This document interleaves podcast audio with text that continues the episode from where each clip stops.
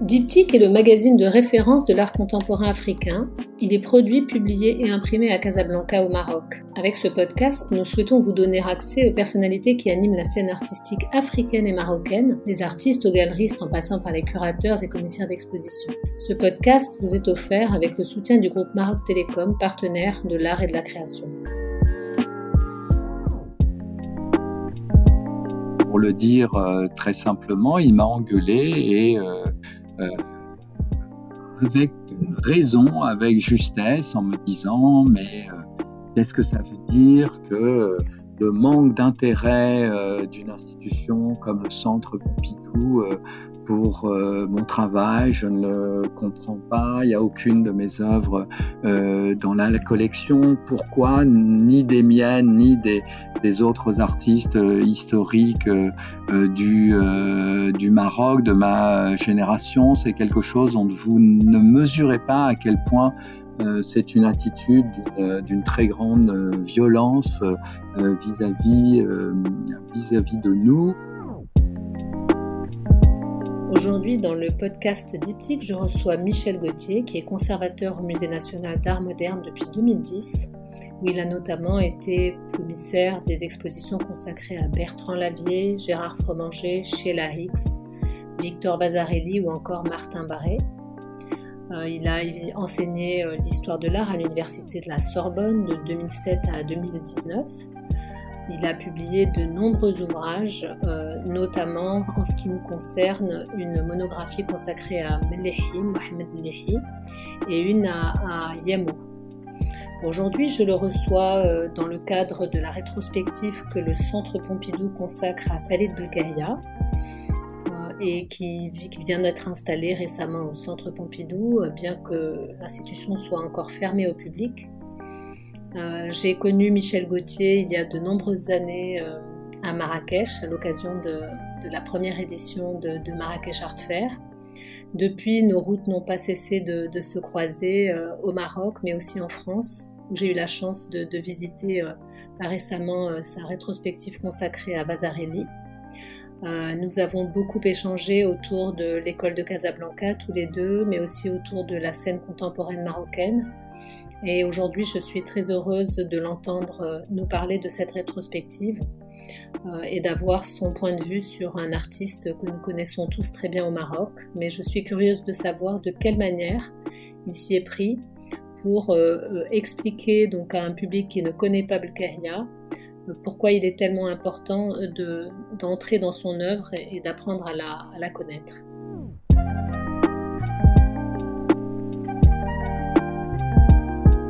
Bonjour Michel et merci d'être l'invité de Diptyque pour ce nouvel épisode de notre podcast. Bonjour Myriam, merci de m'inviter à y participer. Alors cet épisode est, très intéressant et il est euh, enfin euh, euh, depuis un an lié à l'actualité puisque tu viens de, finaliser l'installation de la grande rétrospective consacrée à Khaled Belkahia au Centre Pompidou. Et donc l'épisode tout entier sera consacré à cet événement. Très euh, bien. donc je vais te laisser peut-être nous voilà nous donner un petit peu euh, les éléments euh, conjoncturels de cette installation, les dates, etc. Avec évidemment toujours en ce moment les aspects crise sanitaire qui s'invitent à la fête. Oui, absolument. cette exposition était, il était prévu qu'elle qu'elle démarre à la mi-février, mais en raison de la crise sanitaire, elle n'a pas pu démarrer à, cette date-là. Donc nous l'avons euh, installé, euh, euh, mais nous n'avons pas encore de certitude sur la date de son ouverture pour nous assurer qu'elle puisse être voir, qu'elle puisse être vue par le plus grand nombre. Nous avons d'ores et déjà pris le parti de la prolonger d'un mois, ce qui fait qu'elle sera prolongée jusqu'au 20 euh, euh, juillet, de telle sorte que euh, même dans un scénario pas très favorable, elle puisse être vue près de trois mois par le public du Centre Pompidou. Voilà, dès que, dès que nous en saurons plus sur la date précise d'ouverture, le, Centre Pompidou communiquera par les, les, canaux habituels pour le, pour le faire savoir. Parfait. Alors, euh, Michel, j'aimerais, euh, si tu veux bien, qu'on fasse un, petit euh, retour en arrière. On se connaît depuis de nombreuses années. On s'est vu au Centre Pompidou, on s'est beaucoup vu à Marrakech aussi. Et on a beaucoup parlé, évidemment, des, artistes marocains de la modernité auxquels tu t'intéresses depuis, depuis quelques années. On a évidemment beaucoup parlé de Melehi, de Yamou, auxquels tu as consacré des, des monographies. Et j'aimerais que tu nous dises pourquoi finalement, donc je suis sûre que tu as dû euh, peut-être réfléchir aussi à, programmer une rétrospective sur, euh, sur Melehi. pourquoi finalement tu as, tu, tu, tu as choisi de, de travailler sur, sur Belkahia alors effectivement, notre intérêt, mon intérêt personnel et l'intérêt aussi du Musée national d'art moderne au Centre Pompidou, c'est un intérêt qui est porté sur l'histoire de la modernité euh, des scènes non occidentales et notamment de la scène, euh, de la scène euh, marocaine. Il nous semblait qu'il était très très important de nous plonger dans l'histoire de ces modernités et à ce titre, ce qui nous semblait le plus représentant, le plus, le plus représentatif et le plus étonnant, le plus singulier dans l'histoire de la modernité marocaine, c'était pour le dire un peu vite, les gens qui euh, avaient euh, émergé autour euh, de l'école de, de, Casablanca, avec les trois figures premières, en quelque sorte, que sont celles de Belkaya, de Melehi et, de Cheba, et aussi les figures hein, extrêmement importantes d'artistes qui sont arrivés quelques années après eux, mais qui jouent un, un, rôle très important comme Hamidi ou Atala. Donc, voilà, c'était euh, à cette génération d'artistes et au fait qu'on avait là une modernité qui n'avait rien à voir avec les modernités euh, occidentales. J'oublie bien sûr Tcherkaoui, hein, qui est une figure très importante, mais qui n'a pas été, qui le malheureux est mort trop jeune pour d'une certaine façon être pleinement associé à cette, à cette aventure de l'école de Casablanca et de la première modernité post-coloniale euh, marocaine. Donc nous savions que c'était à, cette, euh, à cette génération que nous voulions, euh, nous, voulions nous, nous intéresser. Et nous avons collectivement pris le parti de nous intéresser à Belkaya parce que non pas qu'il nous intéresse plus que Méléi, mais il avait un parcours aussi tout à fait tout à fait euh, intrigant, un parcours euh, qu'il avait fait sortir du monde occidental au début de sa carrière, puisqu'il était parti euh, à Prague étudier, que ça nous semblait très intéressant, hein, ce phénomène qui avait vu aussi Tcherkaoui partir à Varsovie, Mustapha Hafid aussi, donc un certain nombre d'artistes de cette génération sortir réellement d'une certaine façon de, euh, du monde euh, ouest européen ou occidental pour aller euh, poursuivre des, des, études, des études ailleurs. Donc notre, notre, notre choix s'est porté sur Belkaya. Et, je suis sûr, et en tout cas j'espère profondément qu'un jour, le Centre Pompidou consacrera une rétrospective à, à Melehi, qui est lui aussi un immense artiste. Bien sûr. Alors justement, puisque tu évoques euh, euh, la question de, la modernité, puisque la, rétrospective est intitulée Pour une autre modernité, on a souvent discuté euh, ensemble également avec Catherine Grenier sur la question des modernités non occidentales. Vous aviez créé d'ailleurs un, une cellule de recherche sur les, sur euh, les modernités plurielles, hein, si je me souviens bien. Oui. Qui pourrait définir pour nos auditeurs, et en particulier aussi pour tous les étudiants qui, j'espère, écouteront ce, ce, podcast pour enrichir leur propre euh, euh démarche universitaire, est-ce que tu pourrais définir pour nous ce qu'est la modernité et du coup euh, l'intérêt d'aller chercher les autres formes de modernité? Alors, il y a euh, dans le monde euh, occidental, d'une certaine façon, la modernité apparaît au tournant euh, du XXe siècle avec un certain nombre d'avant-gardes qui vont rompre de façon très exemplaire et explicite avec les traditions artistiques et, et esthétiques qui héritaient du passé. Hein. C'est dans le domaine euh, pictural, euh, par exemple le, le cubisme, c'est euh, le c'est l'art concret, c'est bien sûr le passage à, à, à l'abstraction dans les dans les années 10. voilà, c'est ce qu'on appelle la modernité, une modernité dont dont, compte tenu de ce qu'était l'histoire du monde euh, à l'époque et euh, euh, de la colonisation, d'une certaine façon, un certain nombre de, pays, de régions du monde ont été à l'écart, tenus esthétiquement à l'écart de ce, phénomène, de telle sorte que les choses se jouent sans doute un peu après. Ce qui nous intéressait euh, dans, euh, dans l'étude de la euh, modernité marocaine représentée par Belkaya, c'était de, de voir comment, après, après l'indépendance, comment à l'ère postcoloniale, une modernité se créait, parce que bien sûr, des artistes euh, d'origine marocaine avaient été en France, avaient euh, travaillé euh, en France, mais certains avaient en fait repris le vocabulaire, l'esthétique qui étaient, qui étaient ceux du pays colonisateur, qui étaient ceux de, la France ou de l'Europe occidentale. Ce qui est tout à fait fascinant avec l'école de Casablanca, euh, notamment, hein, ou avec quelqu'un comme euh, Farid Belkaya, euh, c'est le fait qu'on est confronté à un type de modernité qui n'a rien à voir, qui ne doit pas grand-chose à la modernité occidentale et française, et qui, d'une certaine façon, même en prend le total contre-pied.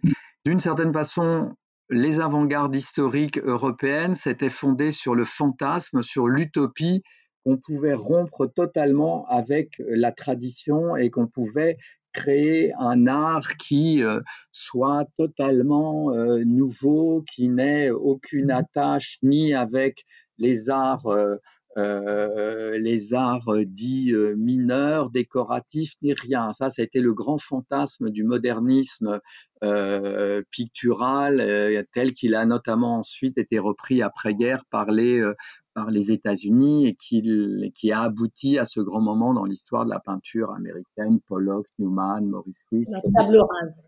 Voilà, tous ces, tous ces gens. Il y a eu un fantasme de la tabula rasa, hein, de quelque chose comme ça. Alors, ce qui nous apparaissait intéressant avec euh, Belkaya, c'est que c'est quelqu'un qui pense les choses euh, très différemment et que le programme théorique de l'école de Casablanca, ce qui fait que l'école de Casablanca est aussi un moment fascinant, c'est que c'est euh, un mouvement, une tendance qui a d'une certaine façon une doctrine, hein, qui a un point de vue qui est, et la force de ce point de vue tient à ce qu'il est assez clairement euh, explicité et clairement, euh, et clairement visible, à savoir l'idée de connecter, de brancher la modernité euh, esthétique marocaine d'après l'indépendance sur, sur une esthétique, un répertoire notamment ornemental qui est celui de la tradition populaire, de l'artisanat vernaculaire populaire. Et ça, c'est tout à fait fascinant et tout à fait, euh, et tout à fait novateur. Donc c'était aussi, euh, outre le fait qu'il y a bien sûr des liens très étroits euh, compte tenu de nos histoires communes entre la France et le Maroc, entre beaucoup d'artistes marocains et français, qui fait qu'on a une connaissance en France sans doute plus développée que celle qu'on peut avoir d'autres d'autres scènes euh, euh, non occidentales, mais il y avait aussi le fait qu'on était là face à une, école qui définissait ses principes et qui produisait des objets qui étaient sans rapport avec ce qu'on connaît dans la modernité occidentale. Et de ce point de vue, je dois dire que quand je parcours les salles où sont installées la salle, la grande salle, tu le verras, Myriam, quand tu viendras voir l'exposition, la grande salle où sont installées un certain nombre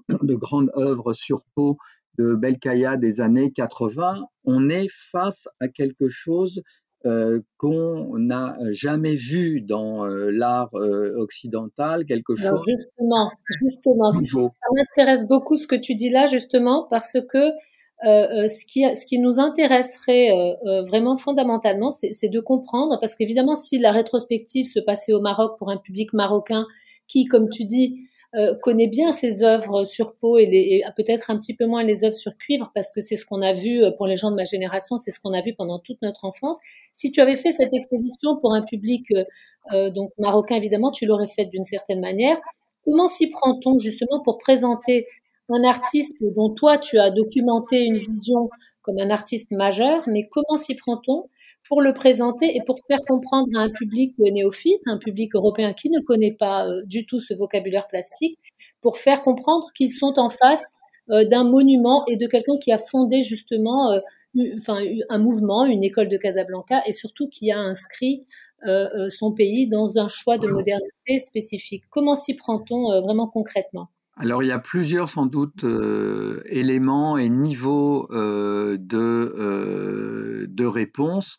La première est, peut-être plus simple et naïve réponse, mais c'est de consacrer une grande rétrospective à cette, euh, à artiste. Hein. Euh, euh, pas simplement montrer quelques œuvres qui seraient, par exemple, dans l'accrochage, même s'il faut le faire, bien sûr, hein, mais qui seraient dans l'accrochage ou une salle dans l'accrochage du, musée, même s'il faudra le faire régulièrement pour que cette exposition ne reste pas euh, comme ça un, one-shot. Mais euh, le premier élément qui montrait d'une certaine façon euh, au, qui va montrer au public qui est celui du Centre Pompidou l'importance que nous attachons à la figure de, de Belkaya et de, l'école de Casablanca, c'est de consacrer une grande rétrospective à cet artiste sur 800 mètres carrés avec 146 œuvres. Hein. Donc rien que ça, c'était euh, euh, tout le monde comprend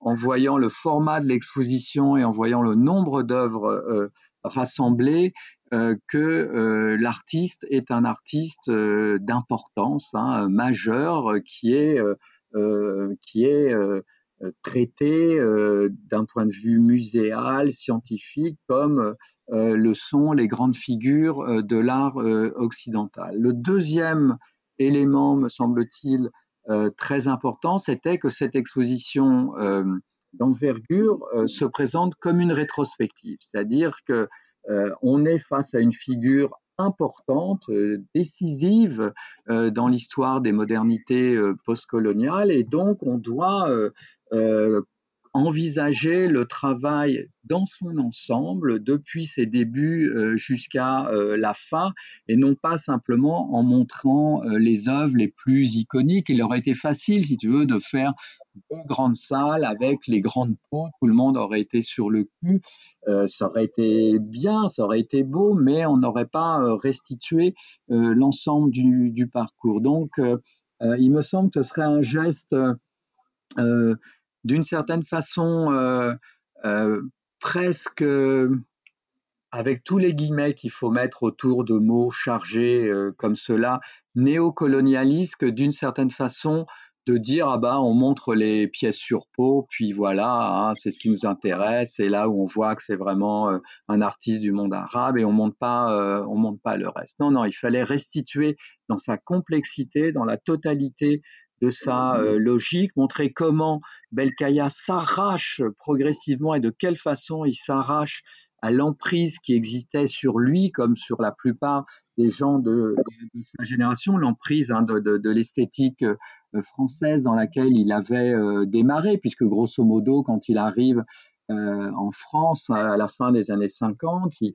il, fait une très bonne peinture comme euh, pourrait en faire au rouleau ou quelque chose comme ça. Comment il va progressivement s'arracher à ça? Comment il va partir à Prague et, pas rester à Paris pour euh, faciliter le processus euh, d'éloignement, de mise à distance de l'idiome du pays colonisateur? Et ça, on voulait le montrer. Comment, dès Prague, et envisager les directions dans lesquelles son travail va, va prendre forme et comment ça annonce les, les, travaux futurs. On voulait aussi euh, s'arrêter sur la période qui n'est pas une période très productive dans la carrière de Belkaya quand il dirige l'école de 62 euh, à 74, comment il est très pris par euh, les questions pédagogiques, la direction de l'école, mais on voulait que le public du Centre Pompidou comprenne bien qu'après avoir déjà complètement changé de vocabulaire au cours de sa période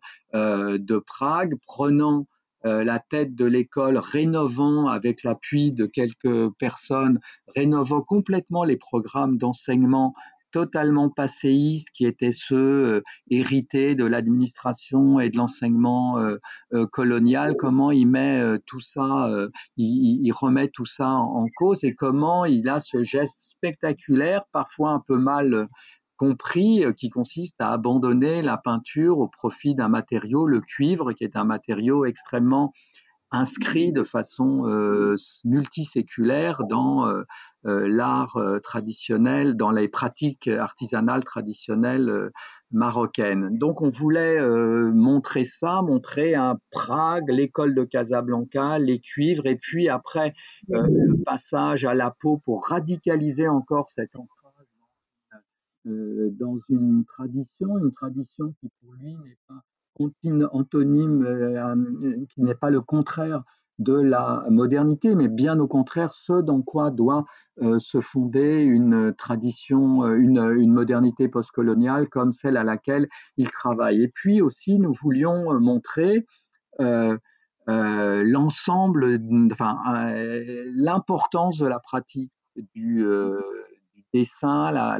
J'ai essayé de faire un rapport, si tu veux, entre le fait que l'aube est un thème essentiel chez Belkaya.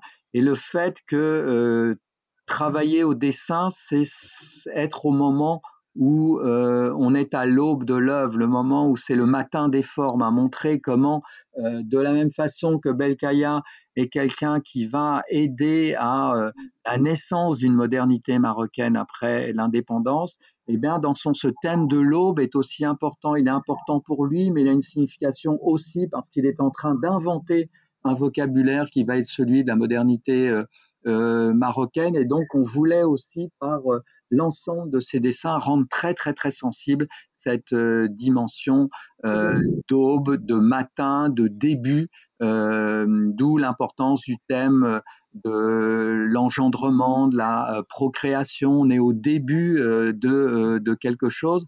Et donc, il y a plus de 80 dessins hein, qui sont en plus d'une beauté absolument stupéfiante qui sont euh, rassemblés aussi dans cette exposition. Bref, tu le vois, non seulement consacrer une, importante exposition en mètres carrés, en nombre d'œuvres, pour montrer toute l'importance qu'on attache à la figure de, Farid Belkaya, mais aussi le traiter de façon aussi scientifique euh, que possible, en restituant l'intégralité du parcours et en essayant de lui donner toute sa richesse et toute sa complexité. Alors j'aimerais revenir sur euh, une partie euh, certainement importante de l'exposition. Euh, donc c'est la période de, l'école de Casablanca. qui démarre, enfin, vous, consacrez, je crois, dans l'exposition, et j'ai bien hâte de voir ça, à, l'exposition de, de, Jamal Fna, l'exposition en présence plastique de, de 69. J'aimerais que tu nous dises de ton point de vue, pour l'avoir donc bien analysé, en quoi cette exposition est-elle fondatrice de la modernité marocaine?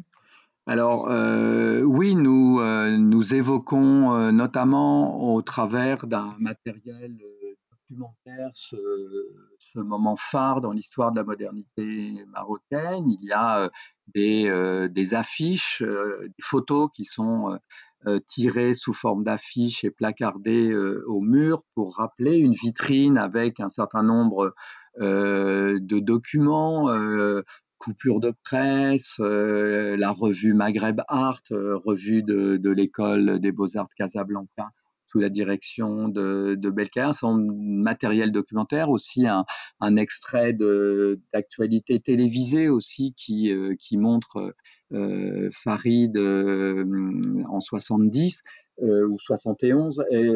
alors, Jema Elfna, cette manifestation est, est intéressante pour de euh, multiples raisons. D'une part parce que euh, sont là rassemblés euh, sur cette place qui a une place importante, d'une des villes les plus importantes au, Maroc. Elle a bien sûr figure de symbole. Elle a donné lieu à un certain nombre de photographies, notamment ces photographies, comme il y en a un certain nombre dans l'histoire de, de l'art, hein, qui cristallise euh, quelque chose on voit ces six artistes, tous professeurs à l'école des beaux-arts de Casablanca à ce moment-là, qui exposent leurs travaux euh, dans la rue. Hein. Et on voit aussi, on a retrouvé des photographies qui montrent du public. Euh, et pour la plupart de, des personnes qui sont là, sont des gens qui non seulement n'avaient jamais sans doute réellement contemplé des œuvres d'art et jamais, euh, encore moins, vu des œuvres d'art euh, contemporaines hein, de, cette période-là et qui sont manifestement intéressés. L'exposition attire beaucoup euh, l'intérêt d'un public qui n'est pas celui des élites culturelles du Maroc de ce, de ce moment-là. Donc ce qui est intéressant, c'est qu'il y a d'une part, à travers cette exposition, une forme de de phénomène collectif qui dit il y a une modernité marocaine qui se crée depuis quelques années autour de l'école. Il faut qu'on puisse la montrer parce qu'il n'y avait pas suffisamment de lieux pour les montrer. Bien sûr, euh, euh et Belkaya avaient montré euh, euh, trois ans avant leurs œuvres dans le hall du théâtre Mohamed V à Rabat. Donc, il y avait des choses, mais très, très, très, très, très, très, très peu. Donc, il y a déjà ce phénomène-là qui est très important, d'une espèce de prise de conscience euh, collective des artistes modernes, euh, tout ça va présider à la création d'associations euh, des artistes marocains quelques, quelques temps après. Et puis plus fondamentalement, je crois que ce que cette exposition prouve, c'est un type de conception tout à fait passionnant de la modernité. C'est l'idée que ce qu'on montre au plus grand nombre. Et ce qui va intéresser le plus grand nombre, c'est non pas des choses qui restent prises dans une forme euh, d'académisme euh, esthétique, mais des choses qui sont au contraire affirment leur radicalité. Ça, c'est absolument essentiel. C'est une position qui est partagée aussi, par exemple, par certains artistes euh, sud-américains à ce moment-là au, au, au Brésil, hein, qui, qui, qui, qui, font aller de pair le progressisme esthétique et le progressisme euh, social, alors que dans certaines régions du monde, euh, le progressisme euh, social va de pair avec une forme de régression, de régression esthétique. Et puis le troisième, sans doute, élément qui rend cette exposition célèbre et mythique et qui en fait une forme de scène primitive de la modernité marocaine, bah, c'est aussi le fait de mettre le grand public de la place Gemma Elfna, de le mettre en contact avec des œuvres qui, même si elles leur apparaissent très très différentes de ce à quoi elles peuvent être habituées quand elles, euh, si elles, quand elles pensent à la, question de l'art qui avait été essentiellement euh, euh, traité, enfin je veux dire, au, du temps du temps des Français, du temps de la, colonisation française. Il y avait soit les artistes qui imitaient euh, les artistes occidentaux, soit, euh, euh, soit, soit les naïfs. Hein. On vivait d'une certaine façon dans cette alternative-là. C'est ça qui est, même s'il y a beaucoup d'artistes tout à fait intéressants hein, chez les naïfs, c'est pas, il faut pas me, je ne veux pas dire autre chose que ça, mais enfin, c'est ce clivage-là qui est euh, remis en cause, soit le folklore un peu pour touristes d'un certain côté, soit le grand art qui doit se modeler sur les canons du grand art euh, occidental. C'est ça qui est remis en cause et donc qui est fascinant dans certaines, dans une photo qui est, euh, on voit ce grand public de la place Gemma qui regarde ces œuvres ces œuvres qui sont très différentes de ce qu'elles, de ce qu'ils connaissent, mais qui en même temps entretiennent un lien profond avec une réalité ornementale euh, qu'ils connaissent très bien, puisque ces œuvres dérivent leurs motifs euh, d'un certain nombre de motifs qui appartiennent à un répertoire euh, ornemental ancestral. Donc il y a au moins ces trois éléments-là qui concourent à faire de cette manifestation de 69 quelque chose absolument historique, non seulement pour le Maroc, mais mmh également dans l'histoire de l'art tout court, hein, euh, dans l'histoire de l'art universel. On reviendra euh, euh, dans un petit moment, si tu veux bien, justement sur la construction de ces mythes fondateurs pour des scènes, et on verra d'ailleurs quel est le prolongement de, de, ce mythe sur la scène contemporaine. Mais en attendant, je voudrais aussi que tu nous parles de cette salle consacrée au cuivre et à cette phrase que tu mets en exergue euh, dans ton texte de présentation, qui est une, phrase de Belkaya lui-même, le choix du cuivre est d'abord un acte de résistance à la colonisation. Est-ce que tu peux me dire comment tu as, comment justement tu as traité cette, euh, cette salle?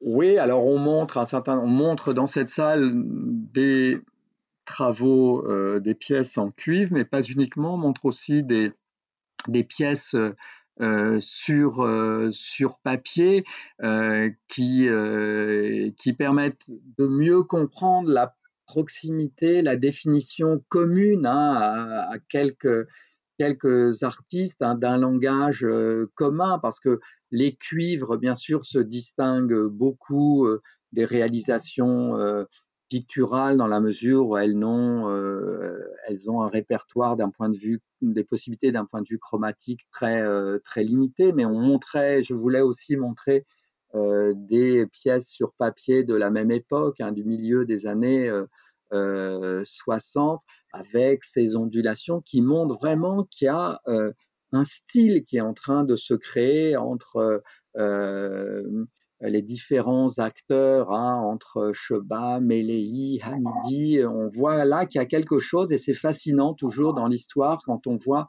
que certains artistes, malgré leurs différences, malgré leur logique propre, décident de mettre en commun, de partager une forme de vocabulaire, là notamment autour de l'onde, de, de, la vague, de la, de la ligne, serpentine. Alors pourquoi euh, cet accent mis sur euh, le cuivre dont on sait que les cuivres avaient euh, ça n'a jamais été facile, hein, les cuivres euh, de Belkaya, ni à l'époque, ni sans doute, euh, ni sans doute après. Hein. Belkaya a eu beaucoup de force et, d'intelligence historique pour persister dans le cuivre et puis plutôt que de revenir à la peinture, passer à un autre matériau. Alors pourquoi c'est un acte de résistance à la colonisation? Eh bien parce que c'est le rejet spectaculaire euh, du médium qui est euh, le médium par excellence hein, de, euh, de la tradition occidentale de l'art. Hein. Le tableau, c'est presque un objet, c'est un objet civilisationnel d'une certaine façon. Hein. La peinture peinte sur panneau ou sur toile, c'est un objet euh, civilisationnel en Occident, et euh, en rejetant euh, la peinture, dans laquelle, médium avec lequel il produit des travaux tout à fait de première grandeur lorsqu'il est à Prague, mais c'est en abandonnant ce matériau qu'il affirme la prise de distance qui est la sienne vis-à-vis de l'esthétique euh, européenne et notamment de l'esthétique euh, française. Et c'est aussi le fait de vouloir affirmer le lien qu'il y a entre la modernité et un matériau qui appartient à l'artisanat populaire, traditionnel marocain. Alors justement, c'est peut-être le moment de, se questionner sur, euh, de te questionner, toi qui connais euh, bien aussi la, scène contemporaine marocaine, pour euh, l'avoir évidemment vue à l'œuvre dans les foires, mais aussi des expositions biennales, etc. au Maroc. Est-ce que tu penses que l'école de Casablanca, en, travaillant, en, fondant cette modernité marocaine, donc avec ses formules plastiques et, sa philosophie et son idéologie, est-ce que tu penses qu'ils ont accaparé complètement le discours et qu'ils l'ont fait, qu'ils ont fermé la porte derrière eux, si j'ose dire Ou est-ce que tu penses qu'ils ont ouvert un espace pour les générations futures? Alors, la question est, difficile. Je ne suis pas absolument euh, certain d'être en mesure d'apporter une, réponse tout à fait euh, fondée parce que euh, tout ça suppose beaucoup de travail, d'enquête. Moi, j'ai le sentiment que, en tout cas, ce qui est ce qui est décisif, c'est d'avoir créé l'idée qu'une modernité qui n'était pas fondée sur la reprise d'un certain nombre de propositions et de schémas esthétiques ou formels ou plastiques hérités des modernités occidentales était possible. Et ça, c'est absolument énorme. Hein, c'est énorme et je crois qu'on en euh, qu'on envoie, euh, qu'on envoie euh, sans doute les, les conséquences, enfin la poursuite, les répercussions aujourd'hui. Alors après, dans la situation contemporaine, la situation contemporaine me semble extrêmement complexe dans la mesure où un certain nombre d'artistes, c'est vrai partout ça, hein, mais un certain nombre d'artistes sont nés à l'art au moment où l'art se développait dans une scène qui était déjà très largement mondialisée et où un certain nombre des questions qui étaient très sensibles à l'époque où les pionniers de la modernité marocaine euh, comme Belkaya euh, euh, ont travaillé au début de rien ne se posent plus du tout dans, les, dans les mêmes termes. Et je dirais que ça, c'est pour le meilleur, mais parfois aussi, mais parfois aussi pour le pire. Les héritiers d'un mouvement ne sont pas forcément ceux qui produisent les travaux qui ressemblent le plus euh, à ceux de, des aînés. Donc euh, c'est toujours euh, très très difficile ce genre, ce genre de, ce genre de, questions. Mais il me semble, par exemple, que dans certains, peut-être serait-elle, peut-être penserait-elle que mon analyse est fausse, mais j'ai le sentiment que dans certains travaux contemporains d'Ito Barada, même si c'est de façon peu sensible sur un, d'un point de vue formel, mais quelque chose euh, comme l'esprit de ce moment-là euh, de l'histoire et de l'école de Casablanca euh, se, perpétue. Et alors, pour, donc pour rester dans, l'idée donc de, groupe qui finalement installe des, méthodes communes, que dire de, l'école de, de Tétouan? Est-ce que tu penses qu'aujourd'hui, et depuis peut-être la création de, euh, de, la classe de, de Fauzi Est-ce que tu penses qu'on assiste à quelque chose, évidemment dans une époque différente et avec des enjeux différents, mais à quelque chose de similaire en termes de, de, construction d'une pensée commune? Alors sans doute, euh, il faudrait, euh, je ne suis pas un spécialiste là des, travaux de l'école de Tétouan, mais on voit bien que d'une certaine façon, là, sur la, la, carte de l'art marocain, le centre de gravité au fil euh, des décennies hein, s'est euh, déplacé significativement et qu'en termes, ça fait déjà, je ne sais pas, je ne suis pas un spécialiste, mais peut-être déjà de nombreuses années que l'école de Tétouan est devenue quelque chose de tout à fait de tout à fait essentiel dans la géographie euh, de la pédagogie artistique et de la création euh, artistique euh, marocaine. Oui, on sent quelque chose comme, malgré la différence des artistes, mais quelque chose comme une pensée de groupe ou collective ou d'intérêt partagé qui donne, je crois, je crois qu'en partageant des choses, les artistes n'affaiblissent pas leur position individuelle, mais au contraire euh, les renforcent. Et, euh, absolument, j'ai le sentiment, mais je ne suis pas un spécialiste de, ce, de, ce, de cette tendance-là, mais j'ai le sentiment que quelque chose d'important depuis un certain nombre d'années se joue à Tétouan, oui, absolument. Et enfin, Michel, je sais que tu as attaché beaucoup de beaucoup de d'années d'études aussi à l'œuvre de, de qui nous a quittés il y a quelques mois. avec beaucoup de tristesse. Ça a été une très grande tristesse pour moi. Euh, est-ce que, est-ce que tu penses que euh, la suite a donné, justement, pour vraiment donner plus de densité à, à, l'étude de, de, cette période et de l'école de Casablanca, pour montrer justement, comme tu l'as dit tout à l'heure, que, que chacun effectuait cette, cette, ce chemin vers la modernité euh, dans des formules plastiques très différentes les unes des autres. que dire de, de justement?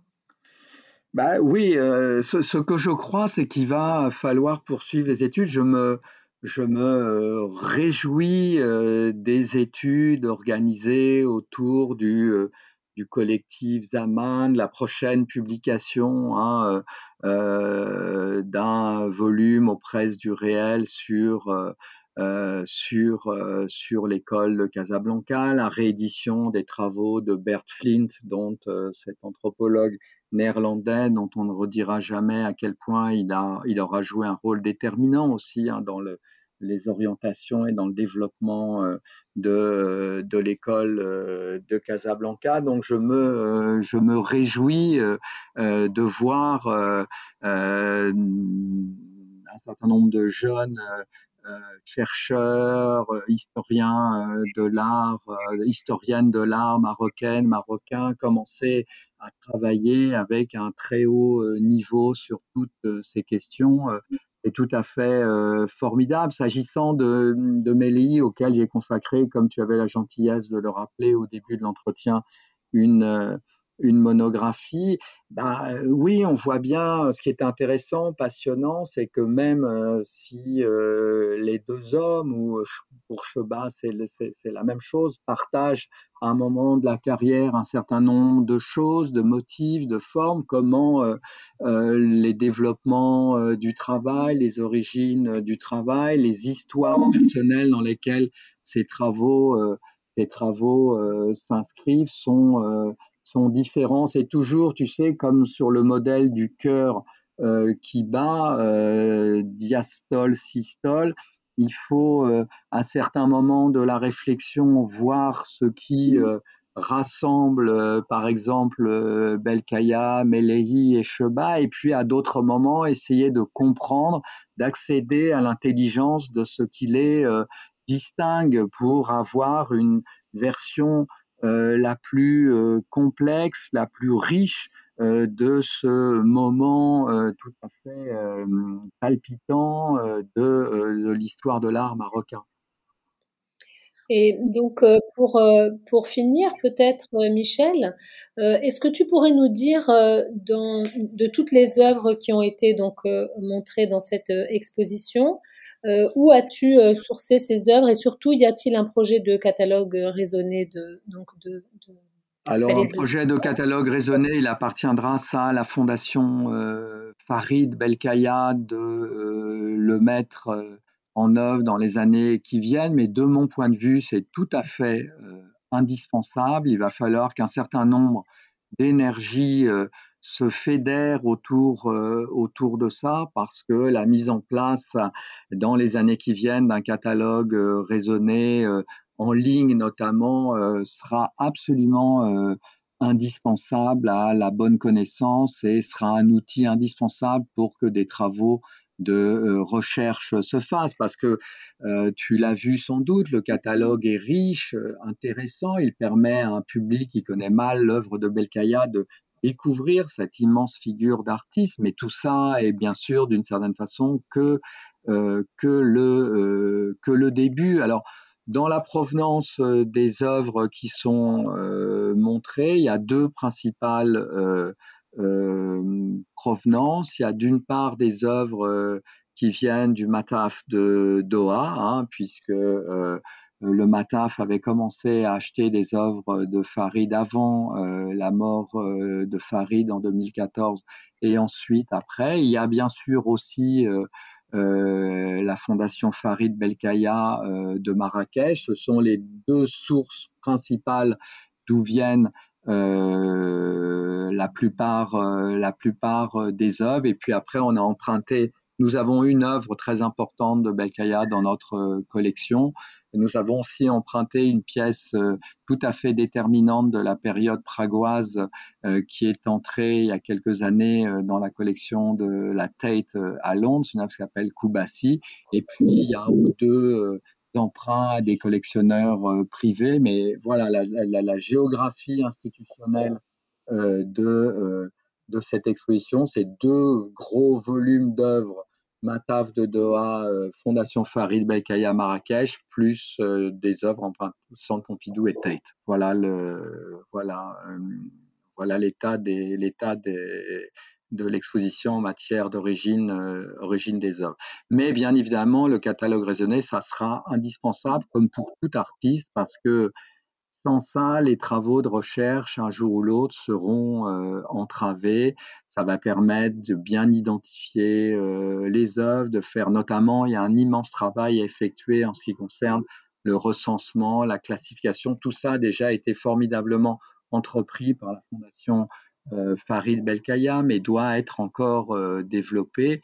Et c'est formidable. Hein. Le travail qui est encore à accomplir, il faut l'envisager comme une chance et pas comme comme une tâche qui resterait malheureusement encore euh, à faire. Euh, il faut que des jeunes chercheurs et des jeunes chercheuses marocaines, marocains commencent à, travailler avec sur cette sur ce moment-là de l'histoire si important de l'art du monde arabe et de l'art universel tout simplement. Bah écoute, Michel, en tout cas, j'espère vivement pouvoir visiter cette exposition euh, avant le mois de juillet. Euh, nous, tiendrons, oui, nous tiendrons nos lecteurs et les auditeurs de ce podcast au courant, évidemment, de, de la suite des, des programmes d'ouverture de musées. Euh, merci, merci beaucoup. Et moi, je suis certain que pour je peux raconter une anecdote avant de finir? Oui, bien sûr. Comment? Euh, Alors moi, je, n'ai rencontré euh, Farid Belkaya qu'assez euh, tardivement dans ma carrière et dans la vie de Farid Belkaya. J'avais obtenu de lui un, rendez-vous en 2010 dans, son, atelier, dans son atelier à Marrakech. Euh, il m'avait euh, reçu aimablement, euh, ouvert ses portes, mais très rapidement, pour le dire très simplement, il m'a engueulé et avec raison, avec justesse, en me disant mais qu'est-ce que ça veut dire que le manque d'intérêt d'une institution comme le Centre Pompidou pour mon travail, je ne le comprends pas, il n'y a aucune de mes œuvres dans la collection. Pourquoi Ni des miennes, ni des, autres artistes historiques du, du Maroc, de ma génération? C'est quelque chose dont vous ne mesurez pas à quel point c'est une attitude d'une très grande violence vis-à-vis vis-à-vis de nous et sur le moment, j'étais un peu euh, embarrassé, mais euh, si j'étais allé voir Belkaya, c'est que je savais qu'il avait, euh, qu'il avait, qu'il avait raison, et ce souvenir reste très très très présent à mon esprit. Et depuis 2010, d'une certaine façon, j'ai essayé, ça a pris du temps, mais de travailler pour que euh, ce qui était euh, une erreur fondamentale et euh, qu'avait pointé à juste titre Belkaya, soit d'une certaine façon, sinon réparé, que d'une certaine façon on mette un terme à cet état de, de fait tout à fait, tout à fait incompréhensible. Et je suis d'une certaine façon heureux qu'en dix ans, on ait pu aboutir à l'organisation d'une très importante rétrospective Belkaya au Centre Pompidou, et puis malheureux parce que celle-ci se déroule après la mort de Farid et qu'il n'aura pas pu, la, voir. Voilà, c'est ce que je voulais dire aussi pour conclure notre entretien. Merci beaucoup Michel pour cette anecdote et pour euh, la très grande qualité de cet entretien. Euh, j'ajoute que nous, euh, nous, publierons également un entretien dans le numéro de, de, juin de Diptyque sur ce même sujet. Voilà, donc je te remercie encore une fois Michel. Merci beaucoup de ton intérêt pour mon travail et à très bientôt. Au revoir. À très bientôt. Au revoir.